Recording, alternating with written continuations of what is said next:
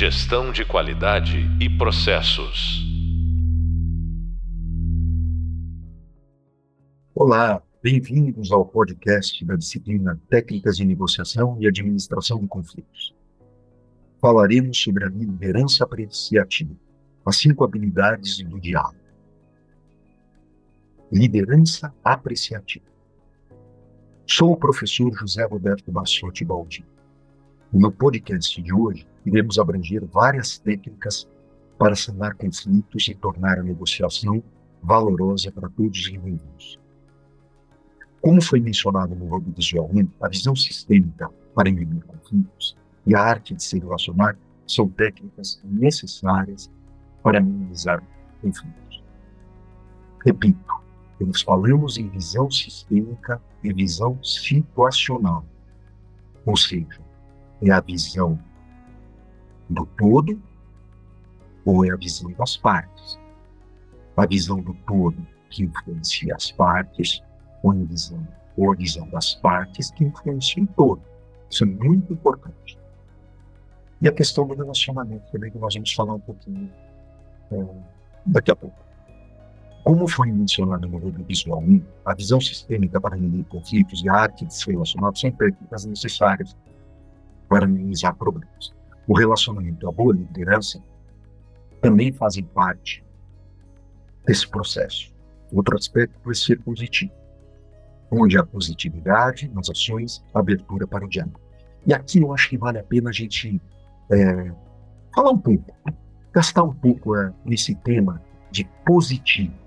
Pessoas positivas, pessoas negativas, o que, que envolve isso? Né? Pessoas positivas e negativas. Né? Porque quando a gente parte de uma abordagem negativa, quando a pessoa é negativa, ela encara o conflito, conflito como algo prejudicial. Essa, essa, essa é a chave mental. Nós temos chaves mentais. E a gente precisa saber trabalhar com essas chaves mentais. Isso é algo que a gente precisa se acostumar a trabalhar. Chaves mentais. A chave mental que na nossa cabeça tem palavras, tem conceitos, tem preconceitos e já criam uma barreira. Já criam de cara uma barreira. Então, essa questão né, do conflito como algo prejudicial é uma visão negativa. E a gente precisa quebrá-la. Já uma abordagem positiva encara todos os caminhos como um aprendizado constante. Daquilo que nós falamos anteriormente, oportunidade. E você mentalizando essas chaves, fica mais fácil você identificar pessoas, empresas, concorrentes, até pode ser concorrentes, não como adversário, não como adversário. A expressão adversário, ela já parte de um princípio negativo. O adversário são fatos, pessoas, é uma temporalidade que não é boa, ela é negativa. Agora, quando a gente troca essa chave mental por aliados, adeptos, parceiros, simpatizantes, mentalmente, no nosso imaginário, fica mais fácil nós conseguirmos um bom diálogo, um diálogo adequado, um diálogo persuasivo. Isso é muito importante. Mas é muito importante mesmo nós sabermos, no nosso imaginário, administrar essa questão positiva. As palavras têm muita força mental. O relacionamento e a boa liderança também fazem parte desse processo. Outro aspecto é ser positivo, onde há positividade nas ações, abertura para o diálogo percepção. É, a, a palavra percepção né, é uma, uma, uma palavra forte, mas fundamental para rompermos com os conflitos. Pessoas que conseguem rapidamente perceber uma situação. Rapidamente elas percebem uma situação. Conseguem perceber e ser proativas e resolverem e virarem o jogo. Perceber. Como você percebe? Quando você é observador. Quando você é observador. Quando você é uma pessoa observadora, quando você escuta, depois nós vamos desenvolver esse conceito de escutar, você consegue reter o problema de uma forma mais rápida, mais assertiva. Isso é muito importante. Muito importante mesmo. E essa questão também do relacionamento. É o que eu tenho falado nos vídeos, nos podcasts, enfim, né, em todo o material didático escrito. Né? Relacionamento. Relacionamento é uma expressão hoje que parece simples. Ah, eu tenho muito relacionamento, mas às vezes não tem. A construção de um relacionamento é fundamental para que você consiga minimizar os conflitos, inclusive, minimizar os problemas. Porque as saídas estão nos relacionamentos. A saída está naquele bom parceiro. A saída está naquele amigo. A saída está naquela carteira de clientes. É, é isso que precisa ficar claro. Então, são dois pilares fundamentais: perceber, percepção, perceber a situação partindo da visão sistêmica e se relacionar. O relacionamento e a boa liderança também fazem parte desse processo. Outro aspecto é ser positivo, onde há positividade nas ações, abertura para o diálogo. Estou repetindo isso porque é muito importante. Percepção, fundamental. Segundo, Kunsch, Margarida Kunsch. Nós estamos é, seguindo uma linha de raciocínio dela. Existem lideranças organizacionais que são fundamentais para o ambiente e clima organizacional. Lembrarmos sempre do clima organizacional, das expectativas dentro da empresa. Nós, clientes internos, estamos satisfeitos com a empresa? O que é um cliente interno? Nós já falamos antes. São as pessoas que vivenciam dentro das empresas, são os colaboradores. Todos nós dependemos de todos nós. Ou, todo, ou um depende do outro, ou um depende de vários, ou de vários depende de um. Enfim, esse é o cliente interno. E se nós estamos satisfeitos com a organização, isso remete a um bom clima organizacional.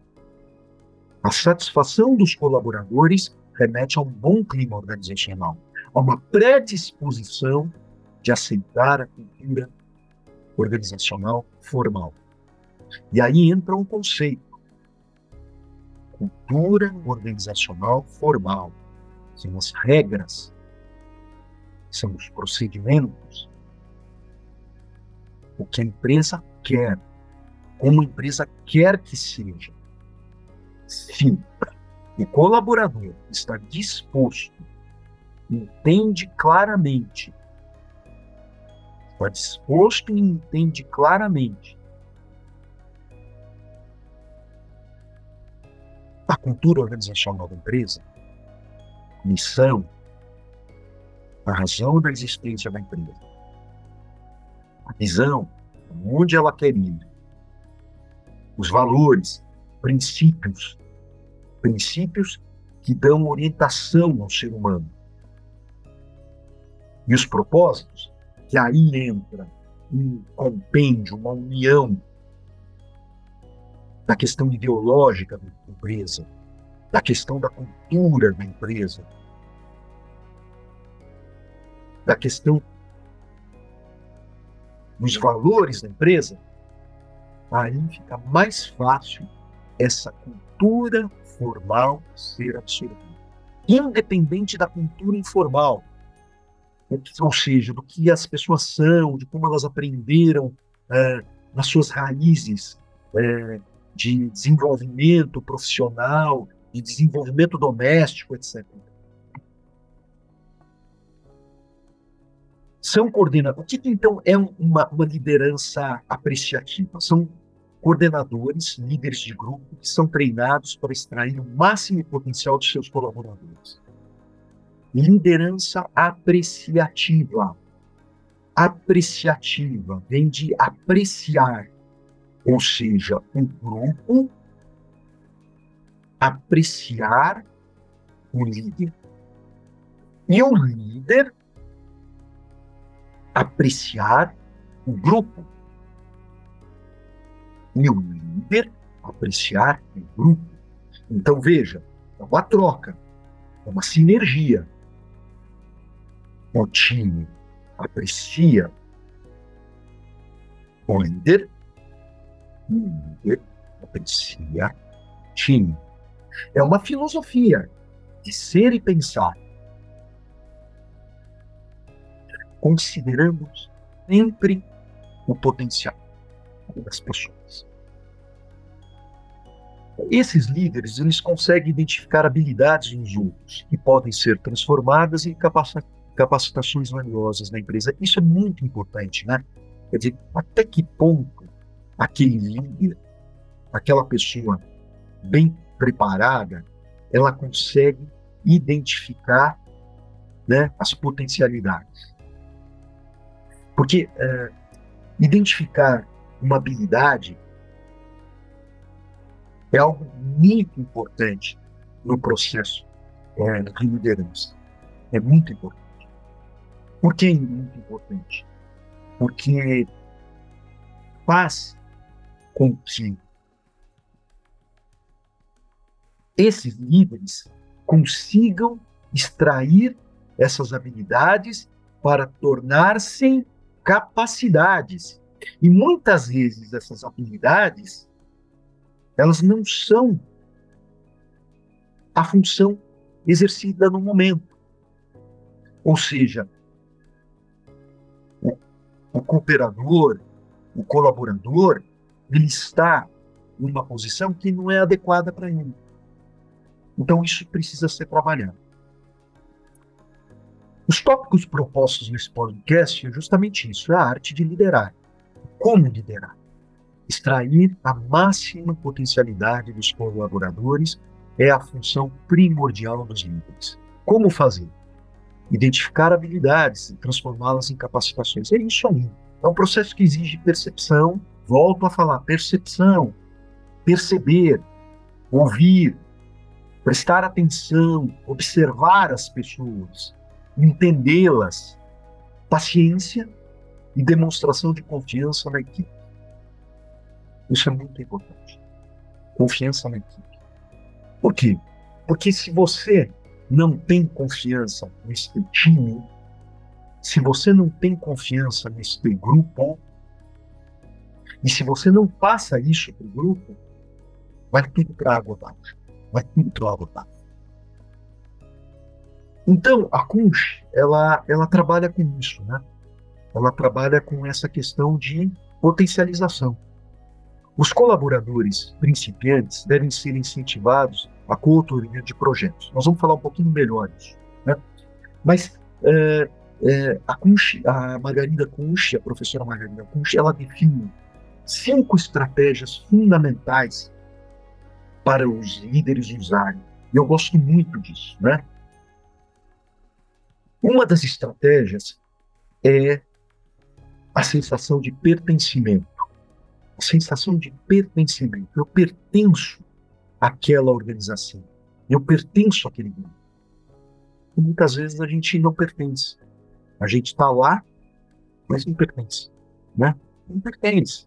Não pertence. Não, não consegue pertencer. As pessoas não deixam a gente pertencer. Por isso que existe essa necessidade de mentorias, de pessoas trabalhando os novos colaboradores. As empresas hoje têm vários recursos, várias técnicas, é, várias, várias é, é, nomenclaturas para para fazer essa, essa adaptação dessas pessoas, né? essa adaptação desses profissionais. Existe muito trabalho é, nesse sentido. Agora, além do pertencimento, é muito importante é, a valorização pela contribuição, ou seja, o ser humano ele precisa sentir que ele está contribuindo, ele está contribuindo. Não é simplesmente estar presente. Mesmo um estagiário, mesmo um estagiário, um estagiário, aquela, aquela pessoa que está ainda começando, está aprendendo os primeiros passos, está num processo de treininho, ele tem que ter a sua contribuição. Ele tem que, dentro da sua possibilidade, das suas limitações de aprendiz, ele tem que ter sua contribuição, ele tem que sentir que ele contribui. Ele tem que sentir que contribui, que ele faz parte, que ele dá resultado daquele pequena, daquela pequena parte. Nem um relógio, um maquinário de um relógio suíço. Eu sei que esse exemplo é muito simples, talvez muitas pessoas já ouviram, mas tem todo sentido, né? O maquinário do relógio suíço, não é digital, ele tem todo um mecanismo. E um pedacinho daquele mecanismo que se quebra, ele faz toda a, a, desorganização, a diferença no processo de passar as horas. Então, aquele estagiário que está começando, está começando a contribuir, ele precisa sentir que aquela partezinha que ele entrega como trabalho, como colaboração, é importante para a empresa. Esse é um segundo fato que o líder tem que saber administrar bem. Por isso que liderança, ah, muitas vezes falam, liderança é nata, já faz parte das pessoas. Eu diria o seguinte: todo nessa vida, tanto ser um bom vendedor, como eu já falei antes, ser um bom negociador, ser um bom administrador de conflito, como ser um bom líder, é necessário se desenvolver e desenvolver com técnica, com organização, com metodologia. Essas pessoas que acreditam na técnica, acreditam que seja possível realmente melhorar, se tornar alguma coisa, uma, uma liderança dentro de uma empresa, precisa, precisa, primeiro precisa querer, porque se a pessoa não quer, ela tem barreiras. Agora, se ela está disposta a querer, ela pode desenvolver essa técnica. Outra coisa importante nessas cinco estratégias, nós falamos da primeira, pertencimento, na segunda, contribuição desses colaboradores. A terceira é ter claro a direção da empresa. Isso é, é algo que talvez eu repita algumas vezes aqui, mas eu, eu noto nesses anos de consultoria, nesses anos que eu, que eu trabalho na gestão de empresas, e a maior parte principalmente dos estagiários que entram na organização, não é passado no treinamento essa estratégia de missão, de visão, de valores, de propósitos. Não é. Não é passado. É óbvio que grandes empresas têm todo um tratamento, todo um trabalho nisso, isso sim. Seria pretensão falar que nenhuma empresa faz isso. Não, as grandes empresas têm uma organização. Agora, quando você fala em empresa familiar, pequenas empresas que hoje são muito importantes, prestadoras de serviço, né, que hoje, na nossa economia atual, é fundamental essas prestadoras de serviço, é o que nos ajuda no nosso PIB, e que nos ajuda muito no nosso PIB, se esquece. Se esquece desse treinamento. Esse treinamento da direção. Para onde a empresa quer ir. Qual é a razão da existência dela? Aonde ela quer atingir no futuro? Qual o propósito ideológico dela? Porque isso é fundamental para que os colaboradores, principalmente os noviços, os que estão começando, isso independe de ser estagiário ou daquela pessoa que tem um alto cargo e está entrando na empresa. Ela entenda a empresa, ela veja a essência da empresa. É muito importante. E para finalizar, são dois elementos que faltam. Tenho claro o que se espera delas, tenho claro que se espera delas. Então, olha, é, eu espero de você que você se efetive. É isso que eu espero de você. Que você se efetive. Eu quero que você se efetive. Então vamos trabalhar para você se efetivar. Isso é uma esperança. Eu espero de você que você cresça nessa performance, nessa performance, nessa rubrica, de, né? nessa rubrica, nessa outra rubrica, nessa outra rubrica, e que seja claro, claro, que a pessoa saiba o que está acontecendo. A pessoa saiba o que está acontecendo. E que contribui para algo maior, ou seja, aquela visão visionária, né? O visionário. Isso é muito importante. O visionário visionário. O que é o visionário, né? Todos nós temos que ser visionários dentro de uma organização. A organização, a essência da organização é visionária. Ou seja, ela pensa sempre no futuro, para onde que ela vai. Ela tem chance de criar produtos novos, ela tem chance de inovar, que ela tem chance de sair da caixinha. Então, veja, essas cinco estratégias são estratégias líder apreciativo, daquele que aprecia o colaborador, daquele que quer potencializar o colaborador, daquele que quer extrair o máximo do colaborador, o máximo do colaborador. Ele quer fazer aquele colaborador ser um excelente profissional, porque é através de um grande time que ele também pode crescer, que ele também pode uh, galgar outras posições maiores. Isso é uma visão difícil, porque normalmente essas pessoas que treinam, elas não querem treinar o suficiente porque acham que vão ser substituídos. Infelizmente, algumas pessoas ainda pensam assim. E esse pensamento ele atrapalha as pessoas que têm potencial e o gestor que tem uma visão limitada. Medo de perder sua posição, insegurança. Isso não é uma líder. Isso não é um líder. Então, para resumir, as cinco estratégias: pertencimento, valorizar a contribuição do colaborador. Deixar claro a de liderança, a liderança e a direção que deve seguir. Deixar claro o que se espera da pessoa. E que eles saibam que contribui para algo muito maior. A empresa tem que ser visionária. A empresa tem que ser Então vamos pensar um pouco mais nesse líder, nesse líder que desenvolve, nesse líder que atua com uma filosofia, um pensamento de potencializar as pessoas.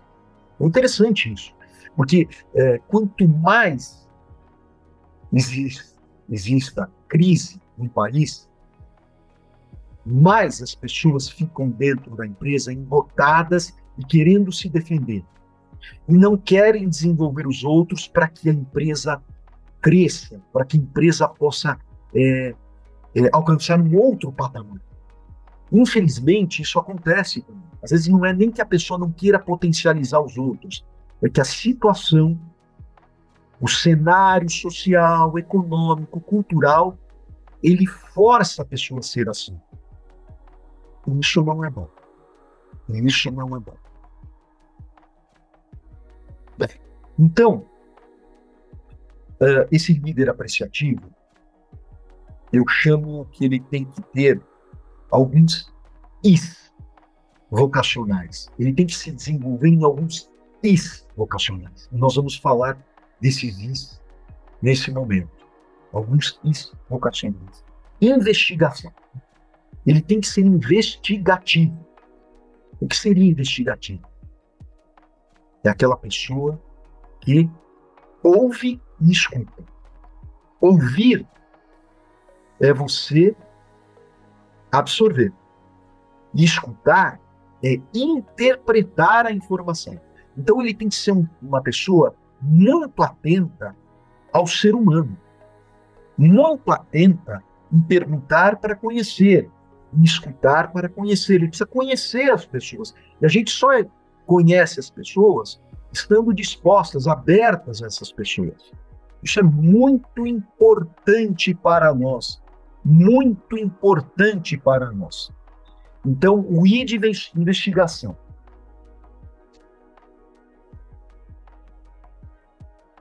E essa questão né, de investigação, ela possibilita um outro I chamado iluminação. O que, que seria esse I de iluminação? Extrair o máximo de suas capacidades. E aí eu faço um, um parêntese, um exemplo sim, simples aqui, mas que é fundamental.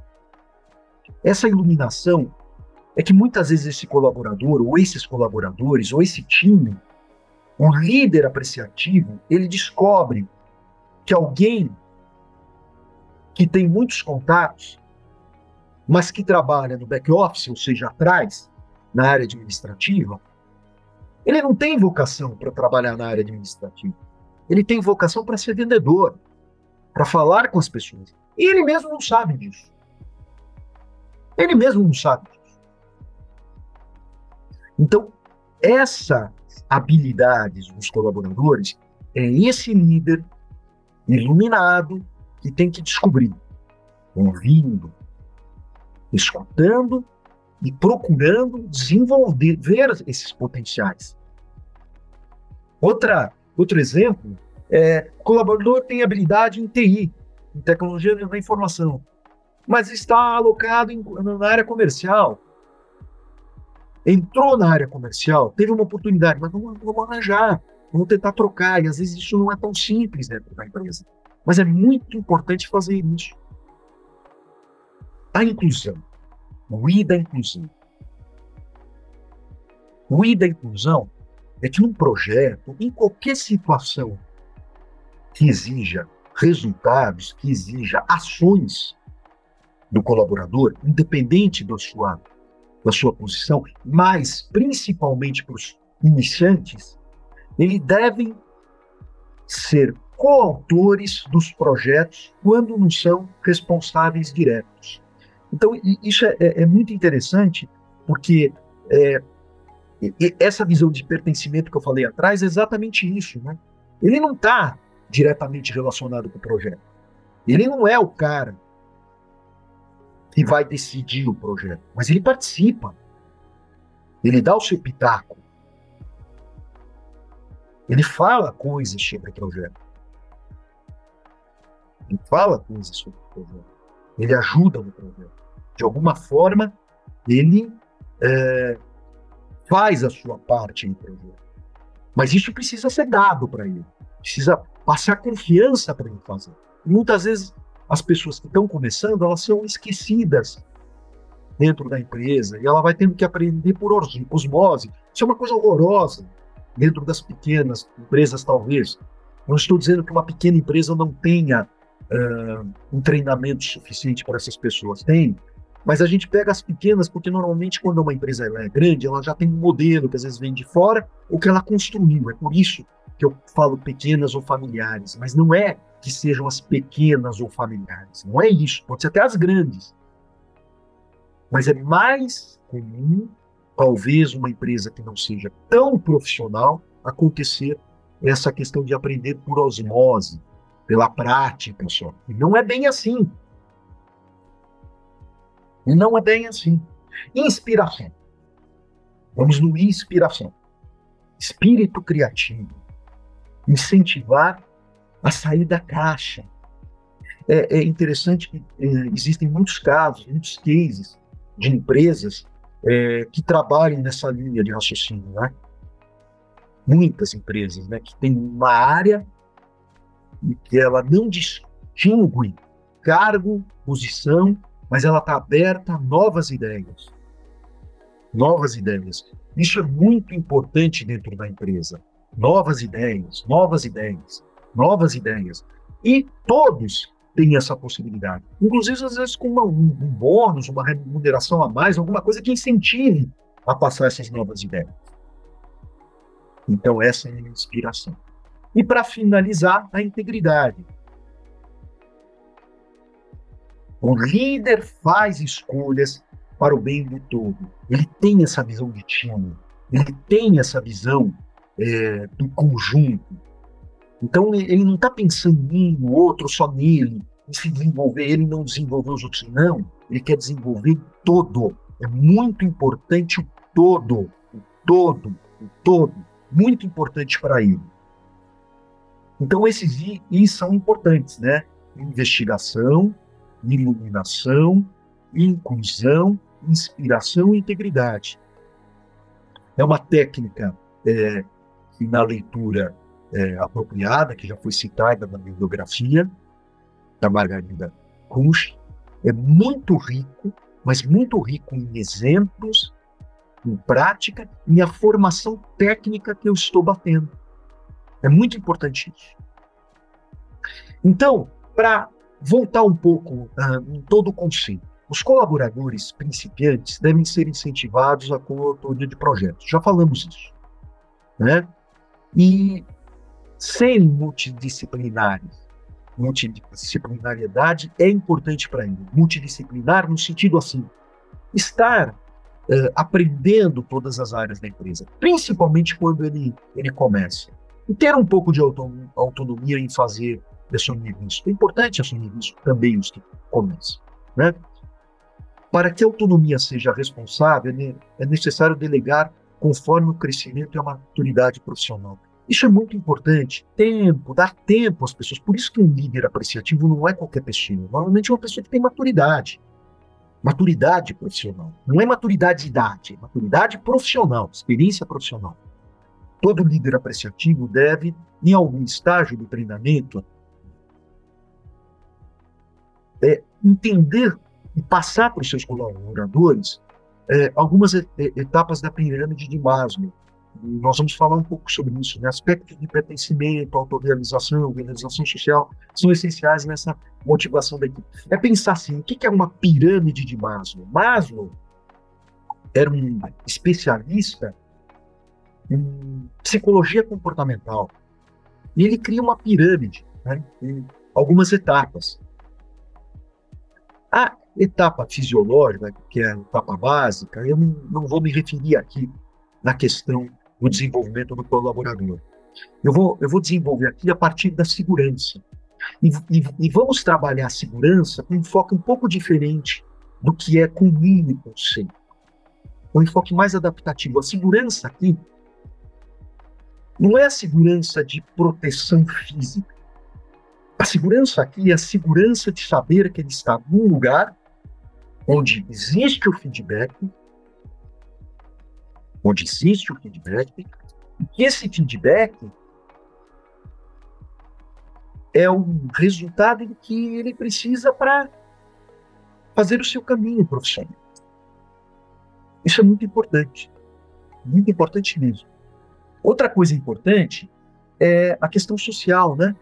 O relacionamento, que nós já falamos. Né? É uma, então, é, essa base que eu, que eu estipulei seria depois da fisiológica, é segurança, depois essa questão social, né? os relacionamentos, aprender a se relacionar. Se não sabe se relacionar, o próprio líder apreciativo pode ajudar. Né? Esse líder, essa liderança que quer desenvolver o potencial, ele pode ajudar essas pessoas, os mentores dentro da empresa, ajudar essas pessoas a, a se adaptarem, né, a, a, a, se ouvir as dificuldades de, dos relacionamentos dentro das áreas. Isso é muito importante e, e se faz muito isso em endomarketing. Né? O endomarketing é justamente essa, esse trabalho interno dentro da empresa, né?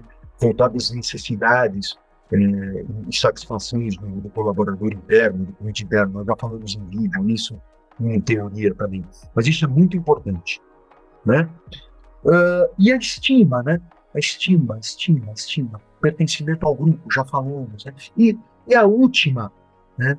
É, a, a, o topo da pirâmide é a realização pessoal, né? Ou seja, o crescimento, o desenvolvimento pessoal, a criatividade. A gente sabe que está desenvolvendo. Na descrição de cargos, eu sei o que eu tenho que fazer. E a partir da, do que eu sei o que eu tenho que fazer, eu tenho que ter feedback né, e saber que eu posso crescer dentro da organização. Isso é muito importante, muito importante mesmo. Segundo o Burbrit, 2012, existem cinco habilidades no diálogo relacional. Eu acho muito importante essas habilidades ele cita. De identificar o que se sente. Como? Perguntas poderosas. Nós já falamos um pouco, mas né, ouvindo, né? analisar o que se quer falar. Então, é, é, é importante isso. Né? O líder ele precisa saber fazer aquelas perguntas que nós já conversamos anteriormente, mas também é, cuidar do que ele fala. Né? Como ele faz isso? Né? Ele faz isso através de um speech, do que se quer falar. Quer dizer, ele tem um, um rascunho, né? um esquema que ele já vai falar, que ele programou, que ele escreveu, que ele digitou, enfim. Então ele tem isso. Estabelecer objetivos de comunicação. Toda comunicação deve ser planejada com um pequeno roteiro, mesmo que este não saia ao proposto. Então tem que ter um roteiro, o speech, identificar como se quer falar. Tomem cuidado com as palavras, tomemos cuidado com as palavras. As palavras, muitas vezes, hoje, no mundo de hoje, as palavras elas são muito ofensivas. Então a gente precisa exercitar o líder apreciativo a liderança, no modo geral, ela precisa tomar cuidado com as palavras, ela precisa pensar em palavras para aquela pessoa, o discurso para aquela pessoa, que não é igual ao discurso da outra pessoa. Por isso que essa questão de ouvir, escutar, fazer um, uma avaliação do perfil da pessoa para trabalhar com o discurso específico para ela, customizado para ela e de identificar como se quer falar, né? Então já falamos isso. Cuidado com as palavras. Escolher a hora oportuna. Então qualquer pessoa, mesmo que ela seja um gestor, mesmo que ela seja um mandante, é, em situações, mandante, a palavra mandante é um pouco forte, mas ela que orienta, ela que tem ó, o domínio da situação naquele momento, ela precisa tomar cuidado, né? Como ela fala, né? Então, é, é, escolher, né? Escolher a hora certa, o momento certo, ter paciência, né? Saber é, distinguir a hora mais propícia para cada assunto, conforme a complexidade do assunto. Não podemos afirmar que toda liderança é nata, como eu já tinha falado antes, só estou revendo, mas que ela pode ser construída e desenvolvida. Até mais. No próximo podcast falaremos sobre planejamento estratégico na negociação.